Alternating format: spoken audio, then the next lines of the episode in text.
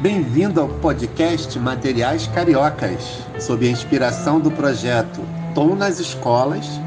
Fique com mais uma grande aula e bons estudos! Posso considerar que você é um aluno de sucesso. Parabéns para você, que mais uma vez está aqui comigo, professor Cadu, continuando seus estudos. Então vamos lá. Tenho algumas observações para passar para você sobre frações que acredito que você vai se lembrar. Quando que uma fração é maior que a outra? Primeiro caso, frações com denominadores iguais. Vejamos o exemplo. Qual fração é maior? 2 quintos ou 4 quintos? Nesse caso, basta olhar os numeradores. Como o numerador 4 é maior que o numerador 2, então a maior fração é 4 quintos. Segundo caso, frações com denominadores diferentes. Vejamos o exemplo. Qual fração é maior, 2 terços ou 3 quintos? Nesse caso, as frações precisam ter o mesmo denominador para poderem ser comparadas. Eu costumo dizer que elas precisam ser da mesma família. Como podemos fazer? Teremos que encontrar um número que seja comum a 3 e a 5. Um caminho é olhar a tabuada. Ao consultá-la, percebemos que o 15 é comum a 3 e a 5. Então procederemos encontrando uma fração equivalente a 2 terços, que possua denominador 15, e uma fração equivalente a 3 quintos, que possua denominador 15 também. Vamos lá. 2 terços.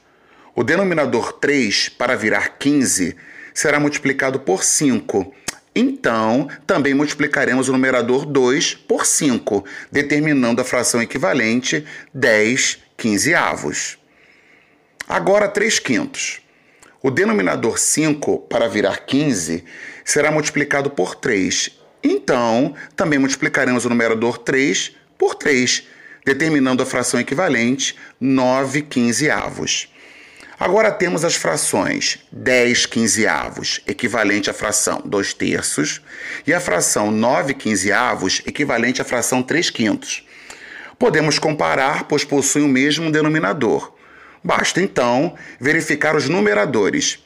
Como o numerador 10 é maior que o numerador 9 e se refere à fração 2 terços por equivalência, então a fração 2 terços é maior que a fração 3 quintos. Tudo bem?